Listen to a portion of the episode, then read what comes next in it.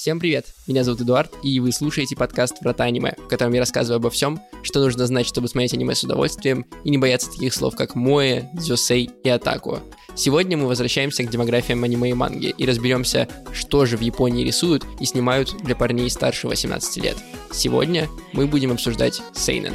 Для того, чтобы лучше понять мой рассказ в этом выпуске, я советую послушать эпизод, в котором я разбирал Сёнэн, аниме для мальчиков до 18 лет, если вы еще не успели это сделать многие герои той истории и этой будут пересекаться, и я буду часто сравнивать Сёнэн и Сейнен просто для того, чтобы разница между этими демографиями была более очевидна. Даже если вы точно знаете, что такое аниме и что такое сейнен, и на 100% в этом уверены, думаю, что я смогу подкинуть вам пару интересных и новых идей. Не забывайте подписываться на подкаст там, где вы его слушаете, ставить лайки, нажимать на колокольчик и пишите в комментариях, какое ваше первое просмотренное сейнен аниме.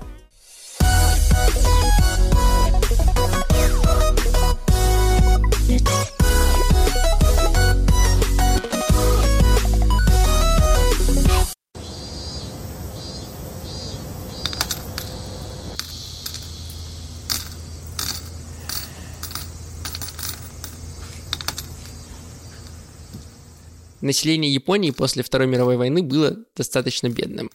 До начала экономического роста, ближе к концу 20 века, японцы не всегда могли позволить себе даже простые, понятные, обычные бытовые вещи, особенно жители маленьких городов и сел. В то время расцвели разные магазины подержанных товаров и магазины аренды. Одним из видов таких магазинов были кассихоны. Это своеобразные книжные магазины, где можно было взять в аренду книгу или журнал. Одним из заядлых посетителей таких магазинов в городе Осака был мальчик по имени Тацуми. Тацуми был из бедной семьи, поэтому он учился в обычной школе, и тем не менее он отличался от своих одноклассников. Он отличался не только любовью к чтению, но еще и тем, что все свое свободное время он посвящал рисованию. Еще со средней школы Тацуми начал рассылать свои йонкомы, это такие комедийные истории в четырех кадрах, короткие комиксы, в издательство по всему городу. Он делал это так усердно, что когда Тацуми был в девятом классе, к нему пришел репортер из местной газеты, чтобы взять интервью. В ходе разговора Тацуми упомянул, что восхищается мангой Асаму Тедзуки, бога манги. Мы о нем говорили как раз в эпизоде про Сёнэн. Тогда репортер, знавший Тедзуку лично, предложил их познакомить с мальчиком. Тацуми, конечно, согласился, и не только познакомился со своим кумиром, но и стал учиться у него. Именно Асаму Тедзука посоветовал молодому мангаке начать писать более серьезные и длинные истории – а не комедийные комиксы из четырех кадров. Выпустившись из обычной школы, Тацуми поступил в художественный институт в Киото, но не смог его закончить, потому что не хватило денег. Тогда он пошел работать. И, конечно, пошел работать мангакой. Мы с тобой станем мангаками? Что? Я буду писать сценарий, а ты рисовать. Правда, была в этом одна сложность. Все главные популярные журналы с мангой в то время были забиты культовыми авторами, которые, по сути, создали мангу. Тем же Асаму Тедзукой. Как вы помните по выпуску о Сёнине, даже издателям приходилось тяжело, и найти подходящую нишу удавалось не всегда. Тацуи могло повести попасть, например, в Shonen Jump, журнал популярный, который ставил ставку на молодых мангак. Но Shonen Jump появился только спустя десяток лет. Да и было это в столице, а Тацуми жил то в Киото, то в родной Осаке. Тогда к нему на помощь пришли его любимые магазины аренды книг – Касихоне. К 50-м годам жизнь людей стала побогаче, да и стали появляться государственные библиотеки. Поэтому кассихоны переживали закат. В последних попытках остаться на плаву они стали спонсировать эксклюзивный контент, доступный только в аренду в этих магазинах. В том числе они стали издавать и мангу. Кассихонам было важно, что манга в их магазинах отличалась от той, что можно получить в обычных популярных журналах. Банально, чтобы аудитория за ними приходила. Да и эта аудитория, которая ходила довольно устаревшие уже магазины, была в основном взрослая. Рабочие, белые воротнички, любители раритета и самые бедные слои населения. Истории про мальчиков-роботов из сёнинов или девочек-волшебниц из сёдзё не всегда их привлекали. Тацуми решил этим воспользоваться. Несмотря на то, что он с детства любил саму Тедзуку, ему с возрастом все меньше и меньше откликались темы и тон истории учителя. Ему хотелось говорить на более сложные темы, транслировать свои собственные взрослые переживания, своей бедности, ухода из института, вообще всего, что он видел на улицах. Ему хотелось показывать насилие, интимные отношения более явно. Так в кассихонах стали появляться взрослые истории Тацуми. Но, несмотря на имеющуюся нишу, Тацуми хотелось быть услышанным, конечно же, более широкой аудиторией. У Асаму Тедзуки, помимо Тацуми, были и другие ученики. И у некоторых из них возникло то же самое внутреннее сопротивление идеям Асаму. Например, Масахика Мацумото хотелось писать драматические детективные истории, и они не вписывались в формирующийся канон детской манги и аниме. Мацумото даже решил использовать для своих работ другое название. Не манга, а комага – картинки на панелях. Конечно, на фоне общих интересов у Мацумото и Тацуми они познакомились и подружились. Постепенно эти двое стали формировать вокруг себя своеобразный кружок сопротивления, который стремился создать новую серьезную мангу. Тацуми Мацумото с еще четырьмя последователями нового стиля основали студию Гекига. Вместе там они разработали манифест, который они несколько лет потом рассылали в разные журналы, чтобы добиться публикации.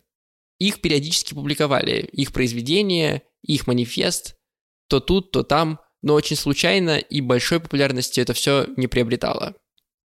Мацумото и Тацуми даже отправили свои произведения богу манги Асаму Тедзуке. Но тот не принял этот новый стиль и назвал его вообще антимангой. Однако ученики не стали принимать это близко к сердцу и с удвоенной силой стали работать над своей мечтой. Благодаря трудам студии Гекига несколько лет спустя, в 1964 году, появился журнал «Гара». Его задачей как раз было познакомить читателей с этим новым альтернативным андеграундным видом манги.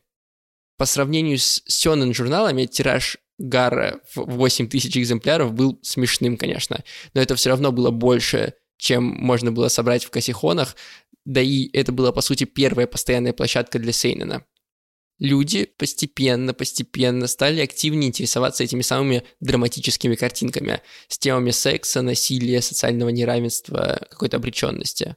Спрос увеличивался. Например, историческая драма «Легенда о Камуи» мангаки Санпея Сирата, выходившая как раз в Гара 64 по 71 год, пользовалась большим спросом среди студентов и молодых рабочих, потому что рассказывала историю, понятную им.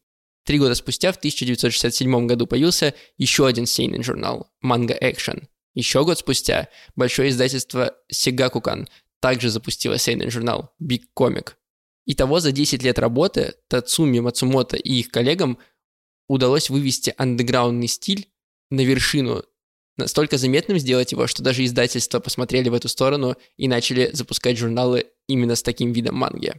Но об успехе Сейнена больше всего говорит даже не это. А саму Тедзука, создавший канон манги, учивший и Тацуми, и Мацумото, а позже отказавшийся от их нового направления, назвав его антимангой, в 1967 году, видя рост внимания к Сейнену, видя спрос на серьезные взрослые истории, решил создать собственный журнал с серьезными историями – Ком. А позже он и написал Сейнен мангу Оду Кирихита, это история, в которой молодой амбициозный врач Кирихита отправляется в глухую деревушку, чтобы изучить редкое заболевание, от которого люди становятся похожими на собак и умирают потом в мучениях. Этот самый врач и сам умудряется подхватить болезнь и вынужден устроить такую беспощадную гонку со временем в поисках лечения. Так создатель канонов манги, несмотря на то, что отрицал этот подход, поддался тренду на ненавистную антимангу, а его ученики отпраздновали личную победу.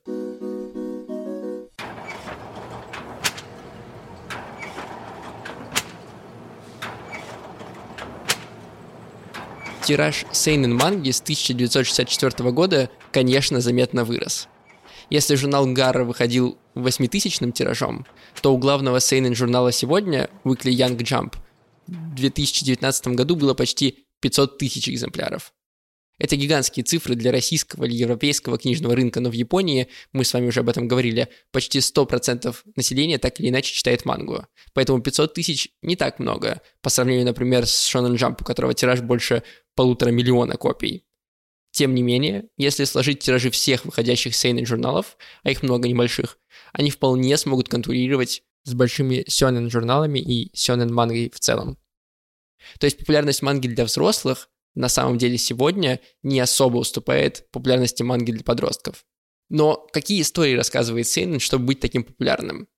В одном из интервью Тацуми, по сути, создатель Сейнена, признавался, что когда начал работать над новым стилем, не вкладывал в него никакой жанровой принадлежности. Его единственной целью было заинтересовать взрослую аудиторию. Да, он чаще всего делал это через демонстрацию насилия или секса, но это вообще не было правилом. Сейнен — это демография с самым широким спектром возможных тем и историй. Нуарные детективы, безбашенные экшены, мрачные триллеры, романтические комедии, какая-то спокойная повседневность, сексуализированные драмы – все это может быть Сейненом. Давайте простой пример. Возьмем два популярных аниме. Сагу о Винланде, историческую драму о викингах, и, ну, например, мою фарфоровую куклу, романтическую комедию про косплей. Если поставить их рядом, мы почти не найдем схожих черт. И тем не менее, и то, и другое – это сейнен. Часто особенностью сейненов называют более сложный подход к героям. Знаете, когда есть неоднозначность, глубина проработки, какая-то серая мораль. И да, это все часто бывает в сейненах. Это так. Чаще, чем в других демографиях манги и аниме. Но даже это не обязательное условие для того, чтобы произведение назвали сейненом. В той же фарфоровой кукле довольно простые персонажи в довольно простой истории. Более того, даже сёнэн в какой-то момент может стать сейненом, как бы странно это ни звучало. Например, автор «Невероятных приключений Джоджо» Хирохика Араки в какой-то момент, на седьмой части, если быть конкретным, вдруг решил, что ему нужно больше свободы для изображения экшн-сцен и в целом самой истории. И поэтому он перевел свою мангу из Сёнэн журнала в Сейнэн журнал, таким образом изменив его демографию.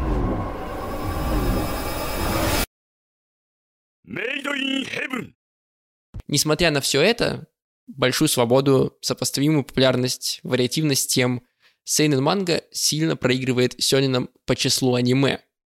И в особенности по объему обсуждения этого аниме. Да, Берсерк – известное популярное аниме и манга, но его известность не идет ни в какое сравнение, например, с Наруто. Почему так происходит? Ответ, мне кажется, довольно очевиден. Как и в случае с кино, выгоднее продавать те вещи, которые не создают ограничений для массового потребления. Чем ниже возрастная планка у фильма или сериала, тем больше будет продано билетов или больше людей будет приковано к телевизору, тем стремительнее будет развиваться обсуждение, больше будет реализовано мерча и, соответственно, больше заработано денег. Так как нам в итоге обнаружить Сейнен тогда? Самый верный способ, как всегда, проверить, в каком журнале публиковалась оригинальная манга. Но этот способ, конечно, нас не устраивает. Давайте попробуем найти другой. Есть черты, которые могут для вас стать такими сигнальными флажками, обозначающими, что перед вами Сейнен. Но у каждого из этих флагов могут быть свои исключения, поэтому давайте приведу несколько примеров. Первый флажок – это если вы видите жестокость, убийства, преступления, которые очень ярко, красочно, детально показаны. Чаще всего такое бывает именно в Сейнене. Но не забывайте про ультражестокую атаку титанов, которая, несмотря на эту всю жестокость, является Сёнином. То есть не всегда этот флажок однозначно нам указывает на Сейнен. И тем не менее его стоит запомнить. Второй флажок – это серая мораль. В Сейненах часто добро и зло не слишком очевидное. Читатель легко может поставить себя на место антагониста, понять его мотивацию и даже посочувствовать ему а в главном герое, наоборот, найти какие-то отталкивающие черты и не понимать, злодей он или герой. Но опять же, бывают исключения. Не забывайте про тетрадь смерти, где герои очень противоречивы, но это все еще Сёнин. Третий флажок – это сексуализированные сцены. В сейненах нельзя показывать прям совсем секс и половой акт, иначе это уже будет хентай. Но можно оставить достаточно намеков, указаний на это, чтобы сделать интимную жизнь героев очевидной. Но то же самое может быть, например, в Дюссей манге, хотя это происходит реже, но тем не менее. Четвертый флаг, он на самом деле самый такой надежный, но и то не всегда. Это политика. Сейнен — это основное место для политических комментариев мангак. Как о текущей ситуации в Японии, так и в целом в мире. Например, культовое аниме «Акира», про которое мы говорили в самом-самом первом эпизоде нашем, Рассказывает про противостояние государства и народа, про гонку вооружений, про проблемы быстрого технологического роста. Сила Акиры в каждом из нас. Но когда она пробуждается, важно решить, как ты ее будешь использовать. Через 31 год после Третьей мировой войны. Новое Токио. Каждый из этих флагов, таким образом, сам по себе, не стопроцентная гарантия того, что перед вами Сейнен. Но если хотя бы один из них есть, то вероятность этого сильно возрастает. Мы с вами говорили о том, что сёдзо определить довольно сложно, но, как видите, с Сейненом дела обстоят еще труднее, как раз из-за той самой вариативности тем и вариативности стилей. Давайте я посоветую вам несколько аниме в разных жанрах, которые относят к сейнинам, как раз по тем самым четырем флажкам, которые мы выделили. Если говорить о жестокости и преступлениях, то самым таким классическим примером будет Голга 13. Это история про наемного убийцу, и это одна из самых продолжительных манг в истории, что вообще нетипично для сейнинов. Более современным сериалом для просмотра может быть уже упомянутая мной сага о Винланде.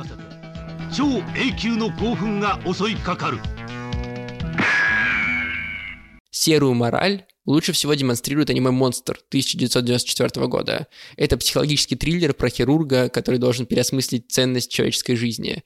Это одновременно классическое аниме, да, оно довольно давно вышло, но, тем не менее, это аниме, которое отлично смотрится сегодня, поэтому вот его достаточно будет. «И стал я на песке морском и увидел выходящего из моря зверя, с семью головами и десятью рогами, и было на рогах его десять диадем, и на головах его имена богохульные, и дивился весь мир, следя за зверем, и поклонились дракону, который дал власть зверю. И поклонились зверю, говоря, кто подобен зверю сему, и кто может сразиться с ним. Откровение апостола Иоанна Богослова, глава 13, стихи с 1 по 4. Про сексуализированные сцены фан-сервиса достаточно и в упомянутом выше сериале «Фарфоровая кукла», но более подходящим примером, как мне кажется, будет романтический сериал «Тайные желания отвергнутых». Это сериал про парочку, которые встречаются, но любят других людей. И там чуть ли не в каждой серии есть намеки и сцены сексуального характера, и даже ЛГБТК плюс характера. Бесполезная любовь. Душераздирающая любовь. Безответная любовь. Такое уж ли это прекрасное чувство? Про политику есть множество очень хороших картин и фильмов, и сериалов, но так как мы тут говорим о каком-то старте, то я посоветую картины, про которые я говорил. Это Акира, но Акира может быть довольно сложной сегодня, поэтому можно посмотреть «Призрак в доспехах». Что такое мнимый опыт? Объясните. Ваши воспоминания о жене и дочери ложные, они точно сон. Вас кто-то использует. Взламывает вашими руками призраки некоторых правительственных чиновников. Наконец, я дам вам два примера аниме, по которым на первый взгляд и не скажешь, что это Сейнен. Просто чтобы показать, насколько богатый в этой демографии может быть спектр. Во-первых, это доходный дом Икако. Это романтическая повседневность о жизни самых разных посетителей этого самого доходного дома – от простого абитуриента до безнадежной выпивохи, от владельца самого дома до там, тренера по теннису. Это такое классическое аниме 80-х годов. Не отнесешь к Сейну на первый взгляд. И Когукан? Вы будете там жить? Да? А во-вторых, из более актуального, да, пример, уморительная, абсурдная комедия про школьников, которая построена на отсылках к массовой культуре госпожа Кагуя. Этот сериал смотрят сейчас все подростки-фанаты аниме, как мне кажется, и тем не менее, на самом деле, оригинальная манга была сейненом. あら会長今私のことを誘いましたかくだらん色恋話に花を咲かせよって愚かな連中だ Сложно себе представить, что аниме в целом могло быть без всех этих картин и всех этих историй невозможно без сейненов представить аниме. И нам повезло. Нам повезло, что антиманга, как Асаму Тедзука сказал, стала неотъемлемой частью канона манги и аниме, подарив произведения, которыми могут зачитываться сегодня и засматриваться даже взрослые люди.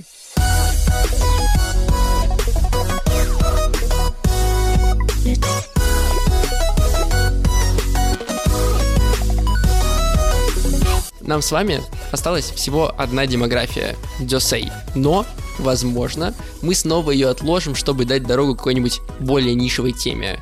Про Иосики вам выпуск очень понравился и зашел. Но это все в следующем эпизоде. А пока пишите в комментариях на YouTube или в нашем чате по ссылке в описании выпуска, какой ваш любимый сейнен сериал или фильм и почему он вам нравится. У нас также есть телеграм-канал, где мы публикуем разные интересные факты об аниме и не вошедший выпуск истории, поэтому, если вам интересно, ссылка есть в описании выпуска.